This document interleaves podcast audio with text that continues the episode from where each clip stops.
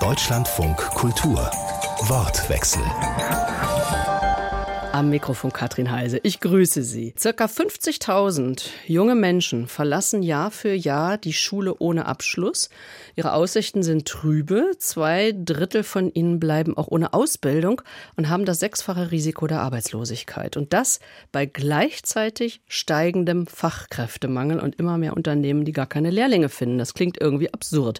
Deswegen sprechen wir drüber. Wie lange wollen wir uns das als Gesellschaft eigentlich noch leisten und was können wir dagegen tun? Tun. Ich diskutiere mit dem Staatsrat für Bildung der Freien Hansestadt Bremen, Thorsten Klieme, mit Henrike Lorenz vom Schulträger Quinoa und von der Deutschen Industrie- und Handelskammer ist Achim Derks bei uns. Ihnen dreien allen ein herzliches Willkommen. Hallo. Hendrikje Lorenz. Sie begleiten Jugendliche, die in Schulschwierigkeiten stecken. Der Schulabschluss ist so ein Meilenstein im Schülerinnenleben. Was bedeutet es denn für den Einzelnen, die Einzelne, die Schule ohne Abschluss oder genauer gesagt ohne Hauptschulabschluss zu verlassen? Das kann man, glaube ich, so allgemein nicht sagen, was es für diejenigen bedeutet. Auf alle Fälle ist es ein Scheitern. Ja? Ähm, ob die Erkenntnis darüber früher oder später kommt, ist egal, aber es ist ein Scheitern. Auch wenn es viele Berufe, Ausbildungsberufe gibt, die man ähm, durchaus abschließen kann, ohne einen Schulabschluss zu haben, ist der Weg zu diesem Berufsabschluss ein deutlich härterer. Ja. Ähm, also ich habe persönlich ähm, junge Leute erlebt, wo das möglich war, weil sie sehr praktisch veranlagt waren, weil ihnen da auch eine Leidenschaft zugute kam. Aber letztendlich äh, die Schule ohne Schulabschluss zu verlassen, ist wirklich eine Katastrophe. Das macht ja was mit den Leuten. Mhm. Achim Derks, aus Sicht der Unternehmen, was bedeutet es, wenn so viele junge Menschen keinen Schulabschluss haben? Nun, auch aus Sicht der Unternehmen ist das keine gute Situation. Wir, es kommt ja noch hinzu, dass ohnehin weniger Schüler die Schule verlassen und umso schwieriger aus Sicht der abnehmenden Unternehmen, die Auszubildende suchen, wird natürlich die Situation. Wir erleben zwar, dass immer mehr Unternehmen, Frau Lorenz hat es ein bisschen darauf hingewiesen, sich auch engagieren, sowohl jetzt bei jungen Menschen ohne Schulabschluss als auch welchen mit schlechten Schulabschlüssen und versuchen über Nachhilfe und alle möglichen Dinge ähm, äh, sozusagen den Einstieg in die Ausbildung noch zu ermöglichen. Aber irgendwie hat es auch Grenzen und es klappt auch längst nicht immer. Von daher ist es tatsächlich ähm, eine Lücke, die auch die Unternehmen schmerzhaft äh, wahrnehmen. Und Thorsten Klime, seit 2011 stagniert die Zahl derjenigen ohne Abschluss auf diesem hohen Niveau. Und in Bremen da ist es sogar noch viel höher. Fast jeder Zehnte verlässt da die Schule ohne Abschluss. Was sagen die Zahlen denn dem langjährigen Bildungspolitiker? Naja, dem langjährigen Bildungspolitiker sagen die Zahlen natürlich zuerst mal, dass ihr Befund richtig ist. Und da gibt es auch nichts drum rumzureden. Wir können uns das ähm, nicht leisten, weil wir ja neben der gesamtgesellschaftlichen Frage, wie können wir in Zukunft äh, unseren Fachkräftebedarf decken, äh, hinter jedem dieser Zahlen ein, ein einzelnes Schicksal steht. Ähm, also es hat ja auch immer eine menschliche Komponente es sind ganz oft junge Leute, die dann sozusagen in unsere Sozialsysteme einmünden. Und das finden wir, glaube ich, alle keine besonders gute Entwicklung. Insofern ist der Befund für uns ein, deutliches Alarmsignal. Aber ähm, wie ich gesagt habe, eben seit 2011 stagniert diese Zahl. Das ist ja eigentlich schon lange ein Alarmsignal. Genau, und jetzt, und jetzt wollte ich mir die Differenzierung mal angucken. Also es lohnt sich sozusagen in diese Zahl mal ein Stückchen reinzugucken. Wir haben das in Bremen intensiv gemacht, weil wir ein, ein ziemlich gutes äh, System haben, Daten zu erfassen, auch Individualdaten von Schülerinnen und Schülern. Und wir wissen sozusagen, wer sich hinter dieser Gruppe verbirgt. Es stimmt, in Bremen ist es im Moment etwa jeder Zehnte. Ähm, und jetzt gucken wir mal rein. Ähm, wir können sozusagen bei den Zahlen in Bremen äh, zwei große Gruppen identifizieren, die fast 80 Prozent dieser Schülerinnen und Schüler ausmachen. Das sind zum einen Schülerinnen und Schüler mit sonderpädagogischem Förderbedarf. Äh, das ist in Bremen schon eine Spezifik, weil das wissen viele, viele wissen es vielleicht nicht, äh, wir in Bremen an dem Thema Inklusion sehr äh, intensiv gearbeitet haben. Wir haben quasi keine Förderschulen, keine Förderzentren mehr. Eigentlich im Grunde alle unsere Kinder, auch mit sonderpädagogischem Förderbedarf, besuchen die allgemeine Schule und tauchen insofern in dieser Statistik dann auch tatsächlich auf. Und der zweite Punkt ist, auch das ist sozusagen in Bremen eine besondere Situation. Wir haben seit in den Jahren 2015 und 16, also nach 2011 und jetzt seit äh, März 2022 einen extremen Anstieg der Zuwanderung. Und zwar auch von Kindern und Jugendlichen. Das heißt, wir haben eine ganz, ganz große Zahl von Kindern und Jugendlichen, die, die zu uns in die Schulsysteme auch einwandern und die zu einem Zeitpunkt kommen, wo sie dann sozusagen in der regulären Schulzeit den Schulabschluss nicht mehr schaffen. Also 14, 15, 16, 17-jährige Schüler, die wir zunächst noch in die allgemeinbildenden Schulen aufnehmen, die aber in der Zeit oft keinen Schulabschluss machen. Die sind mhm. sozusagen im Moment die größte Gruppe bei uns. Und bei denen muss man dann eben auch gucken, was eigentlich danach noch äh, passiert. Und wenn man auf das danach guckt, dann sieht es zumindest für Bremen ziemlich gut aus, weil an diesem Thema haben wir intensiv gearbeitet. Über, weit über die Hälfte dieser Schüler, der zugewanderten Schüler, schafft dann bei uns im berufsbildenden System neben einem Berufsabschluss auch noch einen Schulabschluss. Wir haben die Zahlen, jeder Zehnte verlässt in Bremen die Schule ohne Abschluss und durchläuft dann was für Phasen? Die Schülerinnen und Schüler, ähm, die mit Migrationshintergrund zu uns kommen und in der Zeit, in die sie in die Schule kommen, den Abschluss nicht schaffen, die gehen bei uns in das berufsbildende System. Da haben wir ein, ein sehr gut differenziertes System mit unterschiedlichen Angebotsformen, die, ich sage jetzt mal, das Thema Berufsorientierung mit dem Thema Sprache lernen und Allgemeinbildung vermitteln zusammenführen.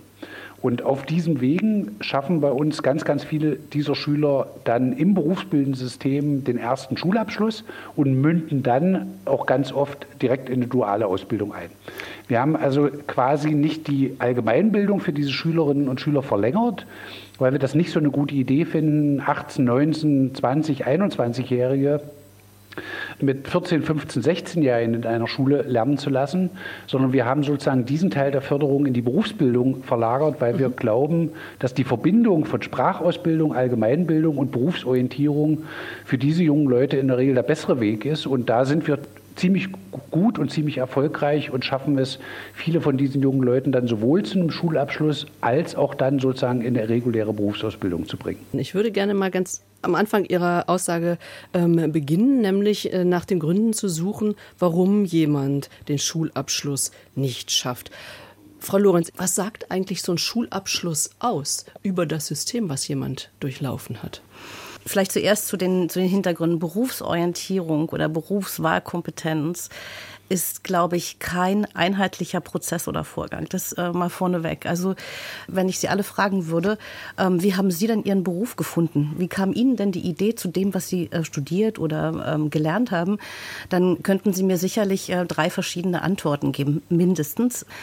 Das ist ähm, in Familien, ich sag mal so gut situierten Familien, Familien, die viel Zeit und Aufmerksamkeit für ihre Kinder zur Verfügung haben, äh, sicherlich auch toll, die zu unterstützen dabei bei diesen Vorgängen, aber in anderen Familien eher schwierig. Also da, da glaube ich schon, man muss man differenzieren, aus welcher soziologischen oder soziodemografischen Lage kommt denn überhaupt jemand. Ja? Aber der Schulabschluss differenziert eben nicht, sondern ist für naja, alle das ist gleich. schon so, also ja, das ist richtig. Ähm, aber ähm, beispielsweise die Quinoa-Schule, für die ich jetzt hier gerade ähm, auch stehe oder sitze, besser gesagt, befindet sich in einem Brennpunkt, in einem sogenannten Brennpunktviertel im Wedding im Sordiner Kiez und hat ähm, eine ganz besondere Zielgruppe. Und es ist genau die Zielgruppe, die eben auch beschrieben wurde mit sonderpädagogischem Förderbedarf, mit Migrationsgeschichte. Ich mag übrigens das Wort Migrationshintergrund nicht, deswegen verwende ich gern Migrationsgeschichte, weil wir über Menschen reden, die über mehrere Generationen schon hier leben. Da glaube ich, ist es angemessen, aber gut, ähm, andere Diskussion. aber allen, glaube ich, allen Familien ist, glaube ich, gemeinsam, dass sie auf jeden Fall für ihre Kinder einen Schulabschluss möchten. Die Fähigkeit, sie dabei zu unterstützen, den auch zu erreichen, die ist sehr unterschiedlich. Und was die Berufswahlkompetenz angeht, also das, was will ich denn werden, wo geht's hin nach äh, meiner Schulzeit, ist es eben genauso. Ja, und es gibt Statistiken, die besagen, dass also zu einem absolut größten Anteil die Familie für diese Orientierung nicht zuständig, aber die, den größten Einfluss darauf hat. Ich glaube, es sind über 70 Prozent, wenn mich das nicht, wenn ich mich nicht äh, irre. Und an zweiter Stelle steht die Schule.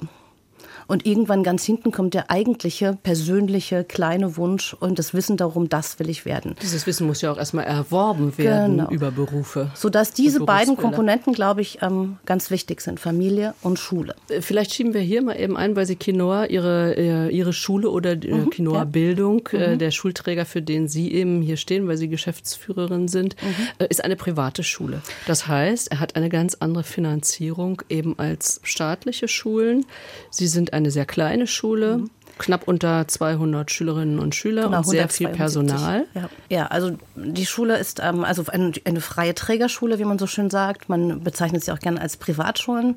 Da kommt dann meistens gleich so, oh, Eliteschule. Nein, das sind wir nicht. Wir sind einfach eine Schule in freier Trägerschaft, die ähm, sich aber zum Ziel gesetzt hat, genau im Brennpunktviertel dort, wo eigentlich keine Eliteschulen angesiedelt sind, äh, den Kindern und Jugendlichen die Möglichkeit zu einem Schulabschluss und zu äh, mehr Teilhabe zu ermöglichen. Und wir haben tatsächlich nur 172 Schülerinnen und Schüler. Also sehr wenige. Die Finanzierung ist insofern sehr speziell, als dass wir anerkannte Ersatzschule sind. Das heißt, wir setzen das klassische Bildungsprogramm auch um, was auch an staatlichen Schulen umgesetzt wird, allerdings in einem durchaus etwas anderen Konzept und mit deutlich mehr Beziehungsarbeit, wie wir das nennen. Also tatsächlich dann persönliche ähm, äh, Berater beispielsweise. Mhm. Wir haben LerntherapeutInnen, wir haben Sonderpädagogen, wir haben Erzieherinnen und Sozialpädagogen, wir haben DAF-DATS, also Deutsch als Fremdsprache, Deutsch als äh, Zweitsprache, äh, Fachkräfte. Ähm, also Und das alles tun Sie, weil Sie der Meinung sind, dass ein Schulabschluss schon im ersten, sage ich mal, Anlauf erreicht werden sollte.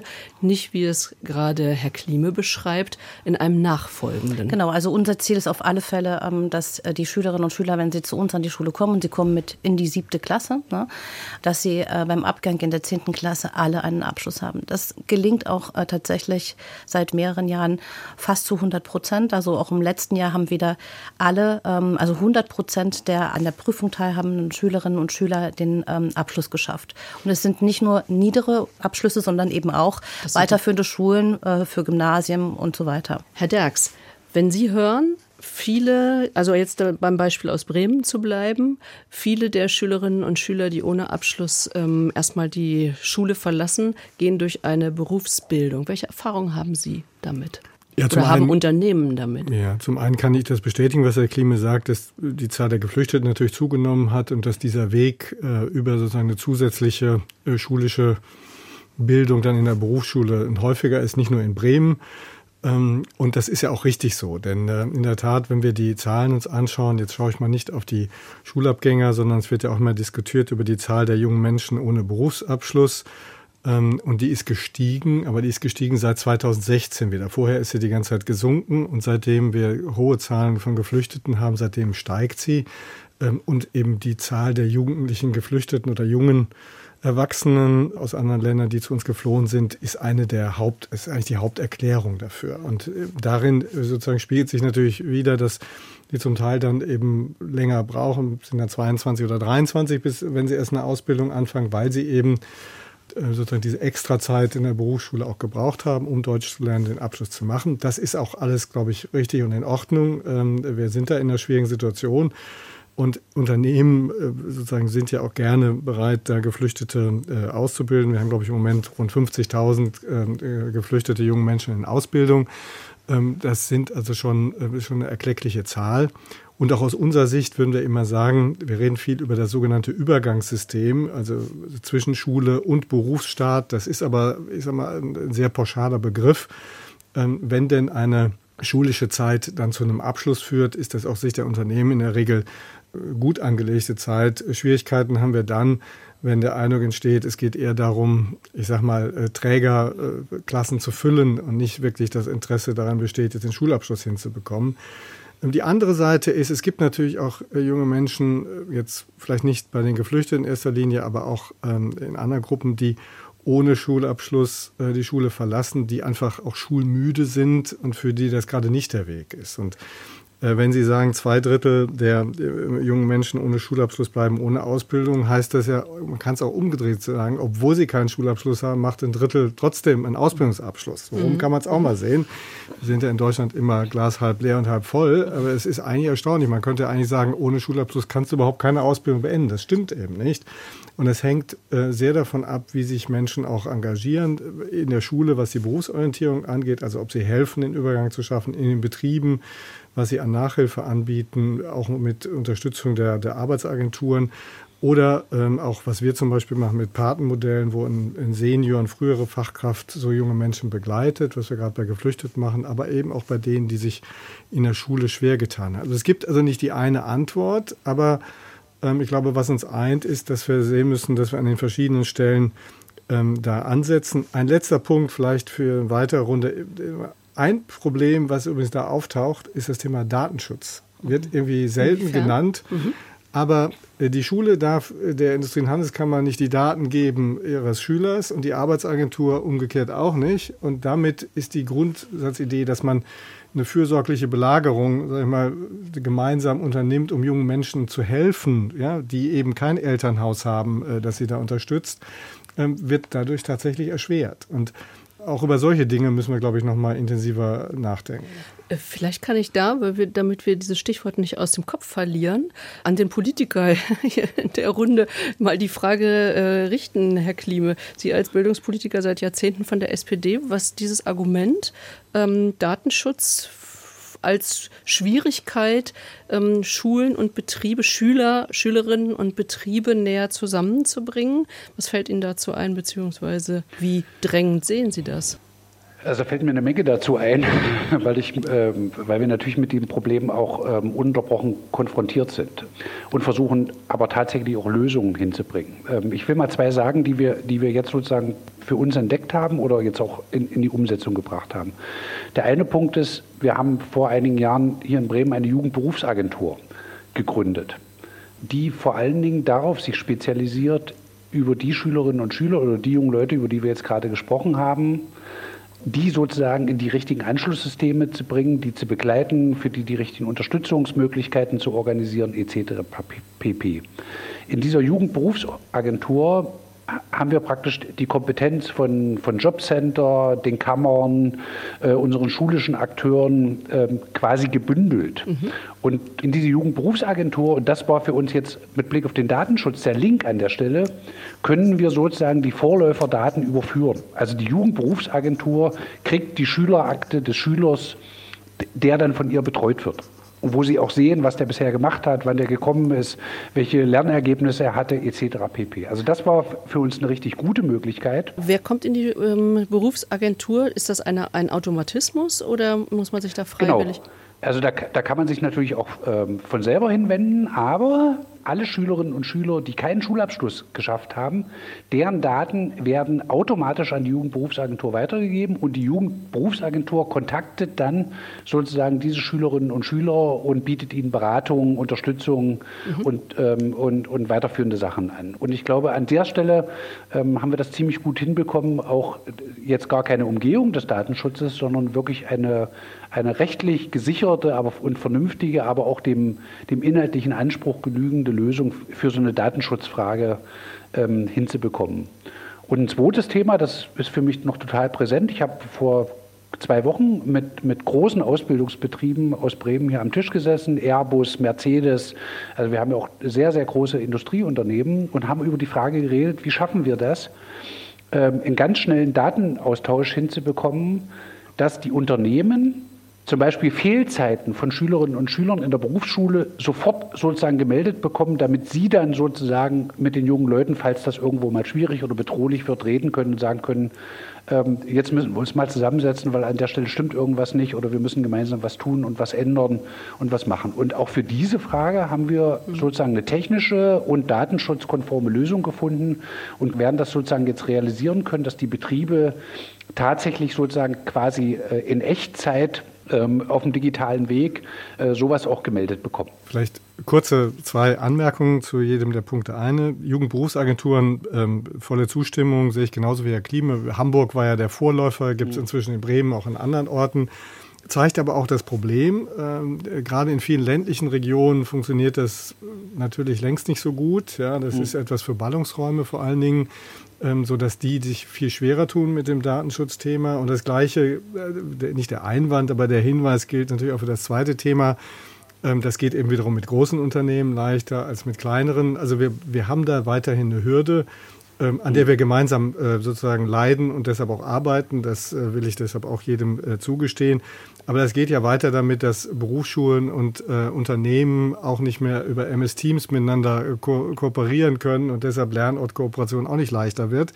Also das sind solche Dinge, äh, die dann uns zusätzlich Hürden bereiten. Aber das ist vielleicht jetzt auch genug zu dem Thema äh, an dieser Stelle. Sagt Achim Derks, der als stellvertretender Hauptgeschäftsführer der Deutschen Industrie- und Handelskammer natürlich auch einen Überblick jetzt über die verschiedenen Bundesländer hat.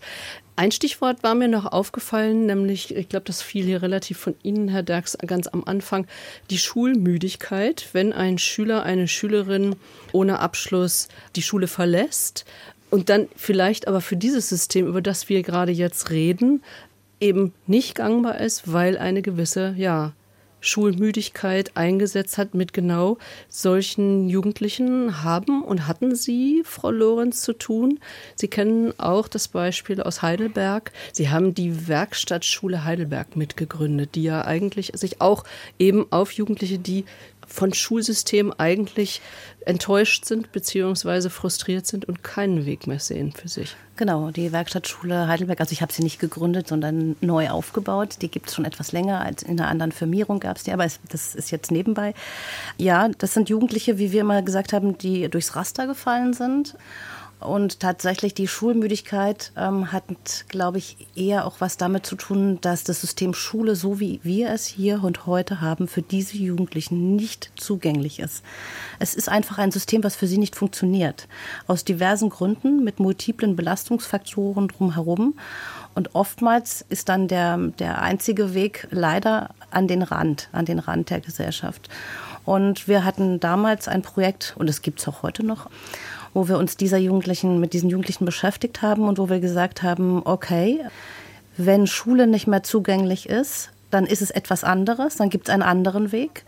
Und den Weg muss der oder die Jugendliche selbst erkennen und selbst entdecken. Und das braucht Zeit.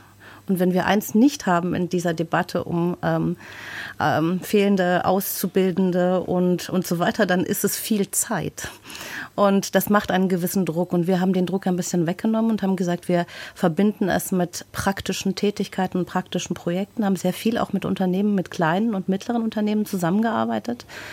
Letztendlich ist es ein erstaunliches Ergebnis, weil das ist wirklich jedes Jahr so gewesen ist, dass jedes, jeder Jugendliche musste sich ein eigenes Projekt quasi ähm, auswählen und es umsetzen, voll verantwortlich. Das hat Zeit gedauert, bis sowas entsteht. Aber am Ende ist es dann so gewesen, dass viele das Projekt Schulabschluss gewählt haben und sich auf dem auf die Schulfremdenprüfung mit unserer Hilfe vorbereitet haben. Das bedeutet, die Schulmüdigkeit hat nichts mit der Tatsache des Lernens zu tun oder des Lernenwollens, sondern mit ähm, anderen äh, Rahmenbedingungen. Also auch das gibt es. Ich sage nicht, dass das alle sind, aber bei diesen Jugendlichen ist es oft so. Und sie haben ihn geschafft. Die Schulfremdenprüfung erfolgreich. Aber das widerspricht sich, glaube ich, auch gar nicht, weil im Prinzip für viele, die jetzt nicht die Begleitung hatten wie in der mhm. Werkstattschule, mhm. ist im Prinzip der Einstieg in eine duale Ausbildung das Gleiche. Weil sie in dem Moment ähm, erstmals erleben, dass sie praktisch etwas tun können, dass sie mit Kollegen zusammenarbeiten können an einem Projekt oder dass sie mit Kunden zu tun haben, dass sie ein Werkstück zu tun haben, was auch immer sozusagen mhm. ihre Stärke ist, jedenfalls nicht am Tisch sitzen und irgendwas in ein Heft schreiben. Und äh, so gesehen kann man an der Stelle, glaube ich, auch sagen, es ist gut, wenn es so funktioniert und der Schulabschluss da ist. Ähm, in jedem Fall ist ganz wichtig, dass die, und das kann auch helfen, um den Schulabschluss hinzubekommen, dass man diese Berufsorientierung äh, früh in der Schule ansetzt. Denn dann kann ich über Praktika diese Erfahrungen, die man jetzt in so einer speziellen Schule, die es ja längst nicht übergibt, äh, machen kann, die kann ich dann auch während meiner Schulzeit machen und äh, bekomme dadurch vielleicht auch eine Motivation zum Schulabschluss, weil ich weiß, okay, danach gibt es eine Berufsausbildung, die mir auch Spaß macht. Und das ist der, glaube ich, der, der entscheidende Punkt an der Berufsorientierung. Und ich wiederhole nochmal gerade dort, wo eben entweder die Eigenmotivation nicht so groß ist und die Elternhäuser nicht entsprechend ähm, unterstützen. Da würde ich gerne das Stichwort Inhalt von Schule und Inhalt auch von Abschlüssen aufnehmen. Aber Frau Lorenz, Sie wollten genau. vorher noch einhaken. Ja, also ich bin total ähm, eins mit Ihnen, Herr Dex, weil ähm, genau das ist, glaube ich, der Punkt, dass wir mit der Berufsorientierung nicht überall, das spricht nicht in allen Bundesländern, früh genug anfangen. Es gibt Bundesländer, die haben es in den Bildungsplan integriert. Da fängt man sehr früh. Also Baden-Württemberg war jetzt meine Erfahrung in Klasse 5 bereits an. Da gibt es Programme vom Kultusministerium aufgelegt, die an den Schulen umgesetzt werden. Da springen die Arbeitsagenturen auch mit in, ins Netzwerk rein und so weiter. Das ist zum Beispiel auch sowas, was an der Quinoa-Schule, was ein ganz wichtiger Teil des Konzepts ist, nämlich zu sagen, kein Abschluss ohne Anschluss. Ja, und dass wir in der Klasse 7, das ist quasi das erste Schuljahr, wenn die zu uns kommen, mit der Berufsorientierung beginnen. In Klasse 7. In Klasse 7, genau. Und da gehören verschiedene Bausteine dazu. Auch Bausteine, wo es um soziale oder Soft Skills geht, soziale Kompetenzen geht, aber eben auch um das Erproben von Fähigkeiten, um die Vermittlung von Praktika beziehungsweise die Begleitung dahin. Und bei uns verlässt kein Schüler, keine Schülerin ohne eine vollständige aktuell, ähm, aktuelle Bewerbungsmappe quasi die Schule. Ja, mit allem, mit digitalisierten ähm, Zeugnissen mit und so weiter und so fort fort, ja. Und es ist wohlgemerkt keine Berufsschule. Nein, nein, wir sind keine Berufsschule. Reden. Ganz kurz noch.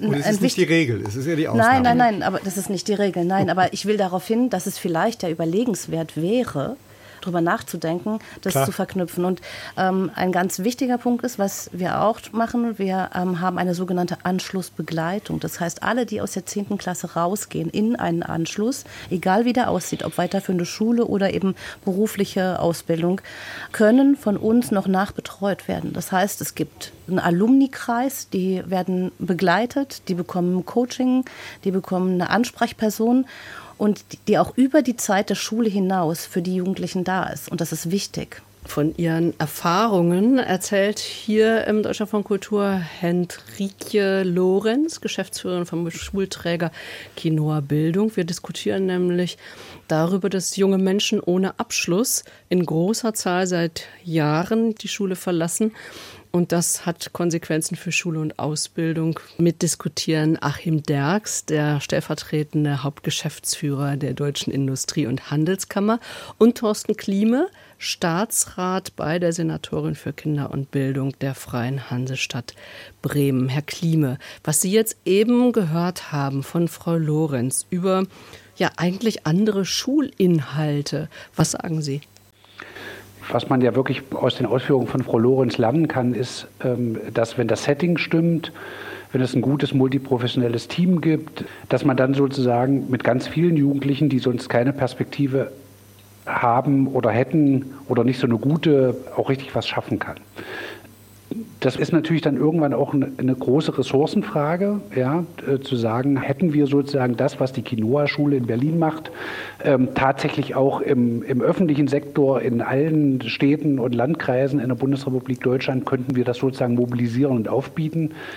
Wahrscheinlich eher nicht. Deswegen müssen wir es sozusagen weiter komplettieren. Auf der anderen Seite gibt es ganz viele Elemente, die man von Schulen wie der Quinoa-Schule auch unmittelbar lernen kann und auch Dinge, die wir schon erprobt haben.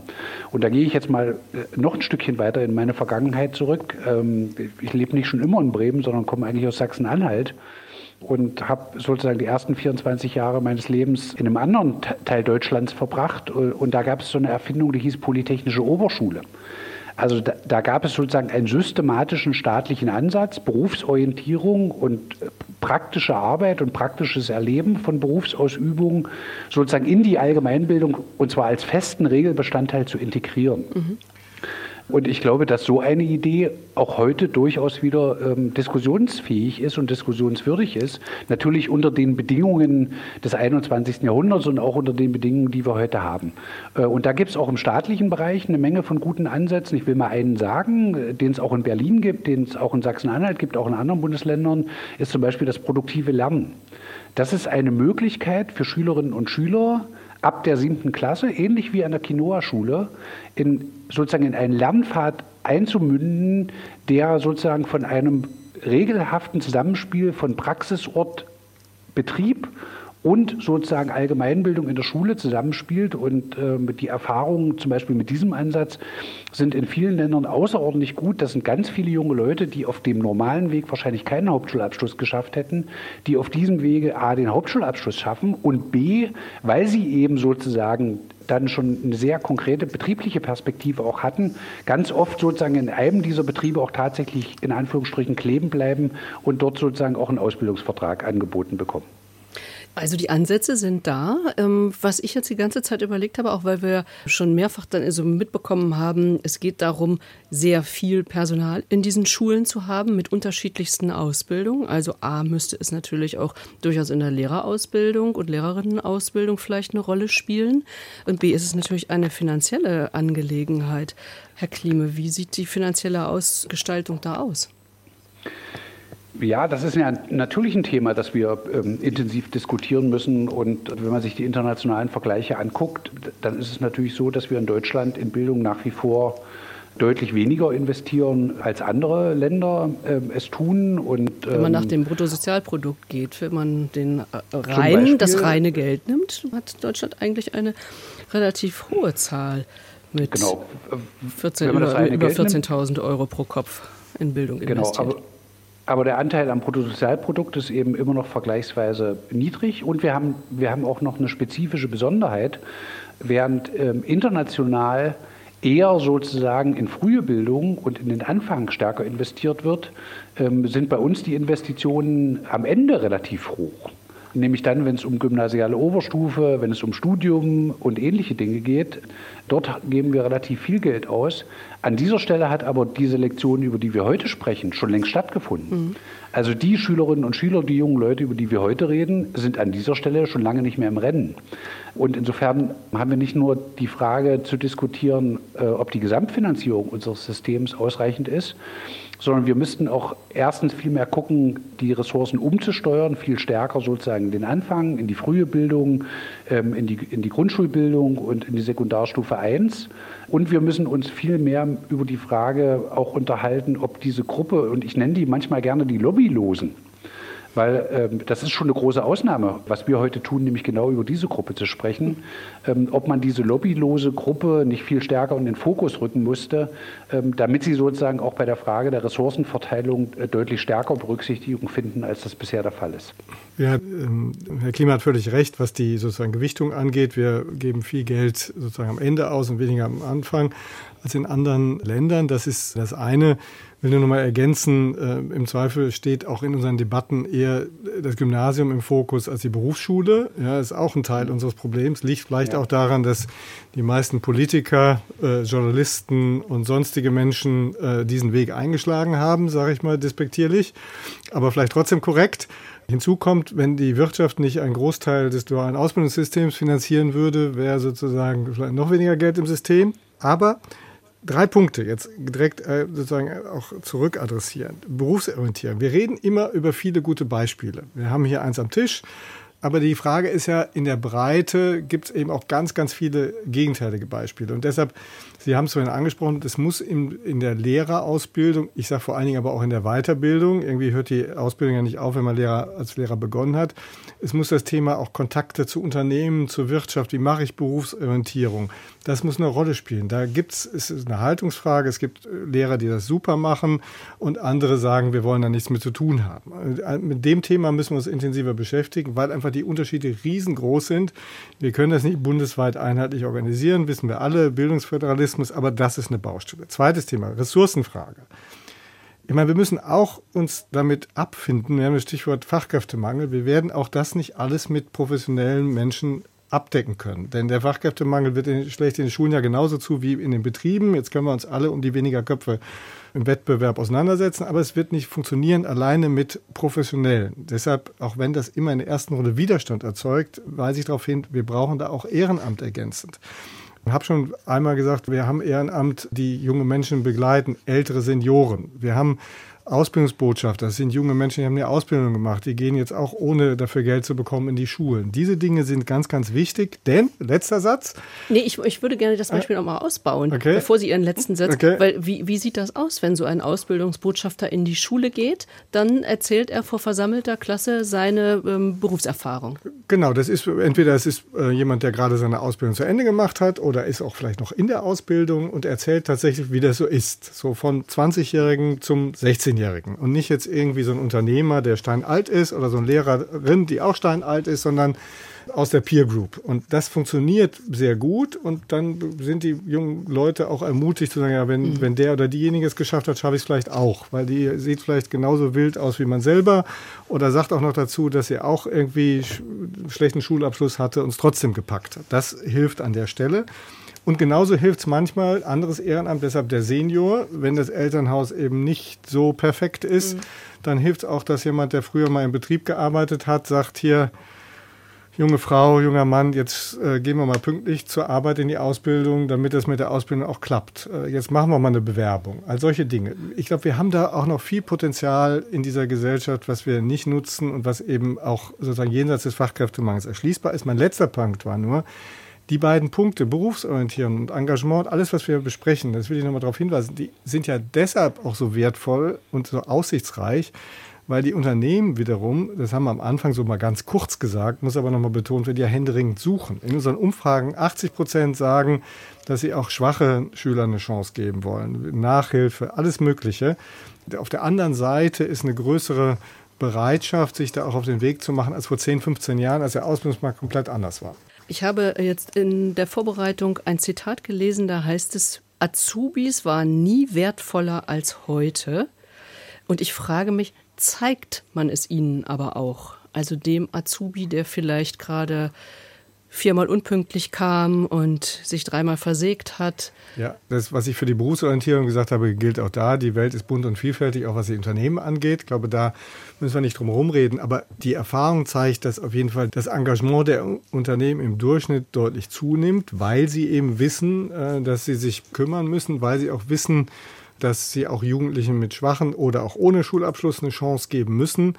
Da wird dann immer in der ersten Runde auf die Azubi-Vergütung äh, hingewiesen in der öffentlichen Diskussion. Das ist aber ein Punkt unter vielen und oftmals auch gar nicht der wichtigste. Äh, da geht es natürlich eher um Anerkennung, da geht es darum, dass man die Leute begleitet. Da geht es bei denen, die ein bisschen bessere Voraussetzungen haben, auch, dass sie schnell Verantwortung übernehmen können. Mhm. Ähm, also diese Dinge werden immer wichtiger. Und Chance geben gilt auch insofern, Schulabschluss per se ist erstmal schon noch ein Kriterium. Aber ehrlich gesagt, die Zeugnisse und die Noten sind eigentlich kein Kriterium mehr. Wir gucken uns die Leute an. Und wenn die sozusagen von der Person her so sind, dass man glaubt, die können auch dazulernen, die sind engagiert, dann haben die auch eine Chance, wenn die Mathe- und Deutschkenntnisse nicht ganz so perfekt sind, zumindest in den Berufen, wo das funktioniert. Wir haben auch äh, hochtechnische Berufe, schwierige Berufe, da kommt man irgendwann dann auch seine Grenzen. Aber wir haben ja zum Glück auch Schulabsolventen mit guten Zeugnissen, die dann eben diese anderen Berufe erlernen. Also ist die Zeit der Stellenanzeigen oder der Lehrstellenanzeigen, wo mindestens mittlere Reife oder eigentlich auch Abitur gefordert ist, ist die vorbei? Ja, jedenfalls wird das immer, immer weniger. Also ich will jetzt nicht behaupten, dass es keine solche Ausschreibung mehr gibt. Und es gibt auch Berufe, wo tatsächlich es dann einfach auch nicht funktioniert. Da wird mir auch keinem helfen, wenn man es dann nicht reinschreibt. Äh, aber 75 Prozent der, der jungen Menschen mit Hauptschulabschluss machen nicht vielleicht sofort, aber machen dann mhm. am Ende doch auch inzwischen eine Ausbildung. Und das zeigt ja, dass die Chancen für die Gruppe auf jeden Fall auch da sind. Ich würde vielleicht mal eine Zahl, einfach nur damit man die Größenordnung so vor Augen hat. 177.000 unbesetzte Lehrstellen werden momentan beklagt, wobei es jetzt gerade wieder ein kleines Licht am Ende des Tunnels gab und ein wenig mehr Verträge wohl da abgeschlossen worden sind. Aber knapp 27 Prozent der Ausbildungsverträge werden vorzeitig gekündigt. Viele davon im ersten Lehrjahr. Ja, aber auch da gilt genauer hinzuschauen. Nur die Hälfte von denen bricht wirklich die Ausbildung ab. Die anderen wechseln entweder in den Betrieb oder die Ausbildung. So gesehen ist die Quote dann schon mhm. deutlich niedriger. Das gehört ja auch ein bisschen mit dazu. Manchmal ist es auch Folge der nicht erfolgten Berufsorientierung, dass man sich einfach vertan hat. Die Knappheit am Ausbildungsmarkt führt übrigens auch zu häufigeren Wechseln, weil die jungen Menschen dann sehen, ach, da gibt es noch einen anderen Ausbildungsplatz, dann wechsle ich doch. Also das muss nicht unbedingt äh, Ausweis einer negativen Entwicklung sein. Jetzt sehe ich naja. hier ganz böse zusammengezogene Augenbrauen bei Frau Nein, Lorenz. nein, böse auf keinen Fall. Eher, es gibt so viele Punkte, die Sie angesprochen haben, wo ich gerne was zu sagen würde. Also vielleicht ganz direkt äh, genau dazu. Ich gebe Ihnen recht, es gibt nicht nur das Schwarz und Weiß, es gibt nicht nur diese, diese beiden Seiten, da gibt es immer irgendwelche Zwischentöne auch. Aber es ist schon so, dass wenn ein Betrieb die Wahl hat zwischen einem Abiturienten und jemandem mit Hauptschulabschluss, ähm, wird er erst einmal sagen, jo, mit dem habe ich weniger Ärger. Ich sage jetzt mal mit dem, äh, kann aber auch mit ihr sein. Ne? So. Und es ist auch so, dass viele sich dann doch später überlegen, na, dann gehe ich halt doch nochmal studieren. Ich mache halt erst eine Ausbildung, was dann verloren ist für den Betrieb im letztendlich. Nicht nur unbedingt, dass er abbricht, es kann auch eine Ausbildung sein, die zu Ende gemacht wird. Wiederum aber für Jugendliche zum Beispiel mit einem niederen äh, Schulabschluss problematisch ist. Ich habe die Erfahrung gemacht, dass es tatsächlich sehr viele Betriebe gibt, die sagen, mir kommt es gar nicht auf die Noten an. Äh, mir kommt es vielmehr darauf an, dass er oder sie Lust hat. Also die sozialen Kompetenzen, Durchhaltevermögen, mhm. pünktlich, dass ich mich darauf verlassen kann, dass er ja. oder sie nachfragt. Also solche Fähigkeiten. Und die Nachhilfe organisieren die Unternehmen meistens tatsächlich selber und es gibt da sehr gute Konzepte. Aber ich würde trotzdem fragen, sind die Erwartungen, die Unternehmen an ihre Azubis haben und die Erwartungen der Azubis an ein Ausbildungsunternehmen, passen die zusammen? Ich würde Fragezeichen dran setzen. Also nur ein kleines Beispiel. Eine ähm, Handwerkskammer, mit der ich in der Vergangenheit mal zusammengearbeitet habe, hat auf dieses Problem reagiert und hat mit Betrieben versucht, ein Profil des idealen Azubis zu erstellen. Und es kam niemandem in den Sinn zu fragen, ja, und wie sieht das Profil für den Azubi aus vom idealen Unternehmen? Weil auch da hat sich ganz viel geändert. Ja, ja aber da hat sich wirklich auch bei den Betrieben ganz viel geändert. Also das weiß ich nun wirklich, weil, weil wir so viele Konzepte auch sehen, was inzwischen angeboten wird, auch an Projektarbeit und Azubis, die den Laden übernehmen, die schon nach kurzer Zeit mal drei Tage Chef spielen können. Also da gibt es unendlich viele Dinge, die überlegt werden und die auch angeboten werden. Man kann auch umgekehrt sagen, äh, diesen Generationenkonflikt, den gab es immer schon. Ja, also wenn da kommen junge Leute von der Schule und da ist ein 50-jähriger Chef, dass es da ein bisschen Reibereien gibt, ist ganz normal. Das Aber ist den ja auch Mangel an Ausbildungsplätzen, den gab es nicht schon immer so. Und deswegen nee, ist es ja wert, da hinzugucken. Jetzt gibt es ja keinen Mangel an Ausbildungsplätzen. Äh, an, an jetzt gibt's, jetzt genau. Und jetzt ja, gibt es den Mangel an Auszubildenden und deshalb gucken die Betriebe mhm. tatsächlich mehr hin. Ja. Jetzt ist immer wieder die Frage, ne, dass es immer noch welche gibt, die mehr machen können, ist auch geschenkt. Aber also der Trend, sich da zu engagieren und mehr zu machen, ist da. Wir selber haben jetzt gerade, das ist die andere Seite. Wir haben deshalb auch nochmal in Social Media jetzt eine Ausbildungskampagne gemacht, die versucht, Groß das ein bisschen. Plakatiert aber auch. Ich ja, das ist jetzt die, das ist jetzt, das ist die Runde für uns Ältere. Eigentlich die, die, der Großteil der Kampagne findet in sozialen Medien statt. Ausbildung macht mehr aus uns. Ja, oder ganz schön gut ausgebildet, diese Jugend von heute. Manche Sprüche sind auch ein bisschen lustig, Fachju oder so. Also da gibt es hm. ganz witzige Dinge. Will sagen, es hängt aber auch dazu, wir haben natürlich lange auch die duale Ausbildung so ein bisschen so als, äh, weiß ich nicht, so unter ferner Liefen auch öffentlich bearbeitet, viel über Hochschulstudium gesprochen. Es hat also auch ein Image-Thema an der Stelle. Da kann man mehr machen, aber die, die Kreativität hat da die letzte Zeit ja. extrem zugenommen. Wir reden jetzt die ganze Zeit über das, was der Staat bringen sollte, die Politik, über das, was die Unternehmen bringen sollten, was die Schule bringen sollte. Wenn wir jetzt aber mal auf die Seite der Schülerinnen und Schüler gucken, auf die auszubildenden Seite gucken, also mir geht noch so dieser Satz rum, was natürlich durchaus vielleicht aus einer gewissen Verzweiflung heraus gesagt wird, wenn man Jugendliche fragt, was willst du mal werden? Und vor einigen Jahren hieß es dann noch Harzer. Wie fasst man aber auch die andere Seite, nämlich den Ehrgeiz oder vielleicht auch das Durchhaltevermögen. Wie fasst man das bei Jugendlichen an? Wie stärkt man das? Also vorneweg, ich habe noch keinen Jugendlichen ge gehört, der gesagt hat, ich will Harzer werden. Also Sie meinen, das ist eine Presseente? Nein, ich habe es einfach noch nicht gehört oder noch nicht erlebt und ich bilde mir ein, in den letzten über zehn Jahren ähm, relativ viel mit Jugendlichen aus schwierigen Verhältnissen gearbeitet zu haben. Ähm, wie packt man den Ehrgeiz auch da wieder meine Frage in die Runde. Wie ist es denn bei Ihnen? Wann sind Sie denn besonders gut? Wann haben Sie denn besonders viel Lust, etwas zu machen? In den allermeisten Fällen, wenn ähm, Sie schon mal bestätigt bekommen haben, dass Sie etwas gut können, wenn Sie eine Leidenschaft für die ganze Sache haben oder wenn Sie sich schon mal erproben konnten und Anerkennung dafür bekommen haben. Und gemerkt haben, dass eine Durststrecke auch zu genau. überwinden ja, ist. Klar.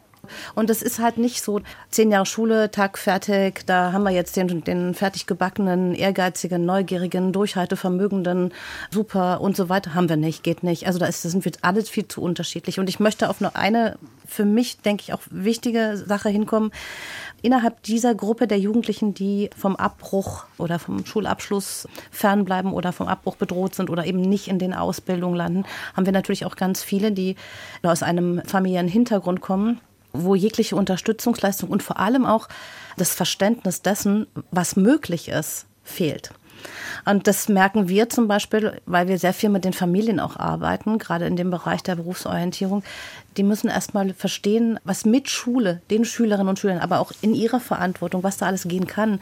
Und wenn die Hürde zu groß ist zu Informationen, also auch Jugendberufsagentur war vorhin das Stichwort, ne?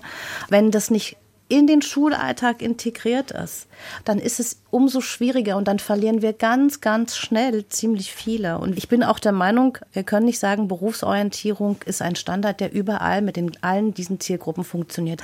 Dass man genauer hingucken muss, äh, wie die Familien in die Berufsorientierung bei Jugendlichen mit interkultureller Geschichte ausschaut. Und ich glaube, dass man sich ein bisschen mehr Gedanken darüber machen muss, auch in den Schulen, auch in den Agenturen, auch in den Jugendberufsagenturen. Das gibt ganz viele tolle mhm. Beispiele. Und ich sage nicht, dass es das nicht gibt, aber es ist, glaube ich, etwas, wo man individueller hingucken müsste oder sollte und was wir halt auch versuchen. Es gelingt auch nicht immer, klar. Aber wenn ich als Mutter nicht verstanden habe, weil ich schlecht Deutsch spreche, weil mein Mann ebenfalls mehr schlecht als recht das ganze System nicht verstanden hat. Wie soll denn mein Kind, was in der Schule jetzt vielleicht mal ein Praktikum in der achten Klasse gemacht hat und eher so schlecht als recht eine Erfahrung machen konnte, mhm. wie soll das Kind alleine denn wissen, was es werden will? wenn also, da nichts kommt. Und wenn die Schule diese Unterstützungsleistung mit den externen ähm, Unternehmen zum Beispiel auch nicht, nicht bringt, finde ich es schwierig. Sie hatten vorhin die Lehrkraftausbildung ähm, genannt. Das wäre ein wahnsinnig tolles Ding, wenn wir da weiterkämen. Aber diese Hoffnung habe ich gar nicht, obwohl ich viele Lehrkräfte kenne, auch ähm, nicht nur jetzt hier an der Quinoa-Schule, sondern eben auch aus, dem, aus Baden-Württemberg, die da sehr, sehr praktische Ansätze haben. Aber mhm. rein vom, von ihrer Ausbildung her ist es aktuell nicht möglich. Und deswegen muss sich Schule eigentlich genau dafür öffnen. Und da gibt es Träger, da bin ich auch bei Ihnen. Das ist manchmal auch nicht so ganz einfach mit der Personalabdeckung in den Projekten und so weiter. Ne? Aber wenn Unternehmen mit den Schulen und Schülerinnen und Schülern, wenn die praktische Projekte machen, dann müssen die Azubi-Botschafter sich nicht hinstellen vor eine Gruppe und erzählen, was sie Tolles machen in ihrer Ausbildung, sondern sie machen ein praktisches Projekt mit ihnen. Sie können sich wirklich in der Peergruppe in ihrer Art ja. miteinander austauschen. Aber das als Einwurf und deswegen auch Hinleitung äh, zu dem ähm, Politiker in dieser Runde, zu Herrn Klime. All diese Dinge, die Unternehmen, wenn ich das jetzt so höre, neben ihrem eigentlichen äh, Gewerbe ja noch stemmen sollen, brauchen sie ja doch eine ganze Menge Unterstützung. Herr Klime, welche Unterstützung bekommen tatsächlich Unternehmen, vielleicht ja auch ein kleiner Betrieb, der in seinem Ort irgendwie tatsächlich mit der Schule kooperieren möchte oder aber, wenn er dann vielleicht einen Lehrling gefunden hat, dessen Deutschkenntnisse schlecht sind und vielleicht Nachhilfe braucht oder ein Dolmetscher vielleicht vonnöten ist. Welche Unterstützungsmöglichkeiten gibt es für Betriebe? Naja, also der erste Punkt, ich teile da sozusagen Ihre Perspektive nicht ganz. Also Ausbildung von Nachwuchs ist sozusagen nichts, was Unternehmen nebenher machen oder oben drüber, sondern das ist sozusagen Teil ihrer Daseinsvorsorge, weil die alle wissen, äh, dass sie am Markt nicht bestehen werden, wenn sie sich darum ja. nicht intensiv kümmern. Und deswegen ähm, ist es natürlich auch tatsächlich so, dass diese ganz neuen Formen auch der Unterstützung von Jugendlichen in der Ausbildung erwartungsgemäß zuerst die großen äh, Unternehmen eingestiegen sind, weil die natürlich ganz andere Möglichkeiten haben. Die haben eigenes pädagogisches Personal, die haben eigene Werkstätten, die haben ein eigenes Setting, um sich um Auszubildende kümmern zu können. Das Handwerk mit ganz vielen kleinen Betrieben hat es da am Anfang deutlich schwieriger. Aber auch an der Stelle ist jetzt in den letzten Jahren unglaublich viel passiert. Also gerade das Handwerk hat sich sozusagen extrem und im hohen Tempo in den letzten Jahren mhm. bewegt. An der Stelle sich verabschiedet von so alten Sprüchen wie Lehrjahre sind keine Herrenjahre. Da gibt es jetzt inzwischen gute Ausbildungssettings. Die Lehrlinge werden gut betreut und ich glaube, dass damit sozusagen auch kleine Betriebe deutlich attraktiver geworden sind. Und es gibt eine Menge an Förderprogrammen, die Betriebe sozusagen für, für solche Unterstützungsleistungen in Anspruch nehmen können und die sie auch tatsächlich in Anspruch nehmen. Und der letzte Satz, den ich da sagen will, ist, wenn man mal eine Stelle finden will, wo Kooperation zwischen staatlicher Seite und dem Markt richtig gut funktioniert, dann ist es in Deutschland, glaube ich, wirklich dieser Bereich der Berufsausbildung äh, unser duales System. Also da gibt es über so viele Jahrzehnte etablierte Netzwerke, Zusammenarbeitsstrukturen, wo echt vertrauensvoll zwischen schulischen Akteuren, den Betrieben, den Kammern, der Arbeitsagentur, den Jobcentern immer wieder gesucht wird und versucht wird nachzujustieren, Möglichkeiten zu finden und wo sozusagen ganz viel Entwicklung passiert und ganz überwiegend streiten wir uns nicht in diesen Runden, mhm. sondern finden sozusagen gemeinsam immer wieder sozusagen für neue Anforderungen auch neue Lösungen. Wir haben vorhin über die Frage der, der Flüchtlingsproblematik seit 2015 geredet. Also wenn da nicht staatliche Seite und Unternehmen wirklich Hand in Hand gearbeitet hätten, dann würde es so ein Befund, wie Herrn Derks Ihnen vorhin gesagt hat, dass wir im Moment 50.000 äh, junge Leute mit Flüchtlingshintergrund äh, in dualen Ausbildung haben. Das hätte es alles nicht gegeben. Also auch Zufriedenheit von Ihrer Seite, Herr Derks, was die ja. Unterstützung angeht? Ja, was Herr Klima jetzt am Schluss gesagt hat, da kann ich ja gar nicht widersprechen, will ich auch nicht. Was die berufliche Ausbildung angeht, das war ja sozusagen der zweite Teil, äh, stimme ich völlig zu. Was die Berufsorientierung angeht, da geht es jetzt nicht um Unterstützung von KMU im Sinne von, die müssen jetzt Geld dafür bekommen, dass sie in die Betriebe, in die Schulen gehen und Berufsorientierung machen. Das wäre Quatsch. Das ist in der Tat auch ihr eigenes Interesse, weil die Hoffnung von jedem Betrieb ja auch ist, äh, bei der Gelegenheit auch selber ein Azubi abzubekommen. Ähm, und das ist ja auch gut, weil das eine Win-Win-Situation ist. Ich äh, spreche aber zum Beispiel von Nachhilfe oder von Dolmetschern genau, in Betrieben jetzt, oder von äh, Online. Ich bleibe jetzt erstmal bei der Berufsorientierung, weil ich glaube, da seitens der Schulen und auch anderer jetzt mal, Akteure vor Ort auch bei der Berufsorientierung noch mehr Zusammenarbeit und wechselseitige Unterstützung sein kann. Das ist oft noch abhängig davon, ob die Einzellehrerin, der Einzellehrer sich engagiert. Es ist oft ähm, auch noch so ein bisschen zufällig, wie das mit den Praktika funktioniert. Ähm, also da vielleicht auch zu Schuljahrsbeginn schon sich zusammenzusetzen, zu überlegen, wann machen wir was wie und auch mit mehreren Schulen, damit jetzt nicht fünf Schulen auf selbe Unternehmen zugehen und aufs andere gar keine. Also da haben wir, glaube ich, noch Luft nach oben. Also da würde ich mir am meisten wünschen. Es gibt finanzielle Angebote ja für die berufsbegleitenden Dinge, ausbildungsbegleitende Hilfen, assistierte Ausbildung. Es gibt eine Einstiegsqualifizierung, wo es auch einen Zuschuss gibt. Äh, manches ist für gerade assistierte Ausbildung dann noch zu kompliziert. Da muss man sicherlich im Detail nochmal nachfeilen, weil sie sich mit so Anträgen bei Agenturen da auch ein bisschen schwer tun und sagen, muss das denn sein? Es sagen aber ganz viele Unternehmen auch in so Umfragen, wir wollen gar keine staatliche Unterstützung, sondern wir machen es lieber selbst. Da geht es nicht ums Geld. Also bei der Berufsorientierung, da würde ich am ehesten ansetzen und äh, da die, die Bitte, wenn ich einen Wunsch hätte jetzt an Herrn Klima, die Lehrer mehr noch zu öffnen, weil es nicht bei allen so ist, äh, wie wir in unserem guten Beispiel nennen. Auch an den Gymnasien brauchen wir Berufsorientierung mehr als bislang, anders als an anderen Schulen natürlich, aber das ist, glaube ich, so ein Hauptbetätigungsfeld für uns gemeinsam. Also einen letzten Wunsch durfte jetzt schon äußern Achim Derks von der Deutschen Industrie- und Handelskammer. Frau Lorenz, wenn Sie eine beste Idee nennen dürften zum Schluss Talente für den Arbeitsmarkt gewinnen, wie? Da würde ich sehr an Herrn Derks ranrücken. Und zwar die Kooperation mit Unternehmen tatsächlich äh, auch mehr gemeinsame praktische Einblicke schaffen, indem man gemeinsame Projekte initiiert und die durchführt. Ich glaube, dass das Erproben in solchen Projekten, dass das tiefere Einblicke schafft, auch in die Unternehmenskultur des Betriebes, was ganz wichtig ist, und die Hürde senkt, sich dort für ein Praktikum oder eine Ausbildung zu bewerben. Herr Klebe, was nehmen Sie als Bildungspolitiker mit aus dieser Runde? Die wichtigste Möglichkeit der großen Lücke zwischen Ausbildungsplätzen und denjenigen, die sie besetzen können, zu schließen? Naja, wir haben ja quasi jetzt eine Stunde lang über die Frage geredet, wie kriegen wir es wirklich hin, jede Ressource und jedes Potenzial jedes jungen Menschen irgendwie an den Start bringen zu können. Und ich glaube, darum geht es jetzt, äh, gerade in der Situation, wo es eng ist, ja, wo wir viele Lehrstellen nicht besetzen können, weil uns einfach die Menge an jungen Leuten fehlt, können wir es uns nicht mehr leisten, 10 Prozent ohne Schulabschluss aus der Schule zu schicken und ohne Perspektive.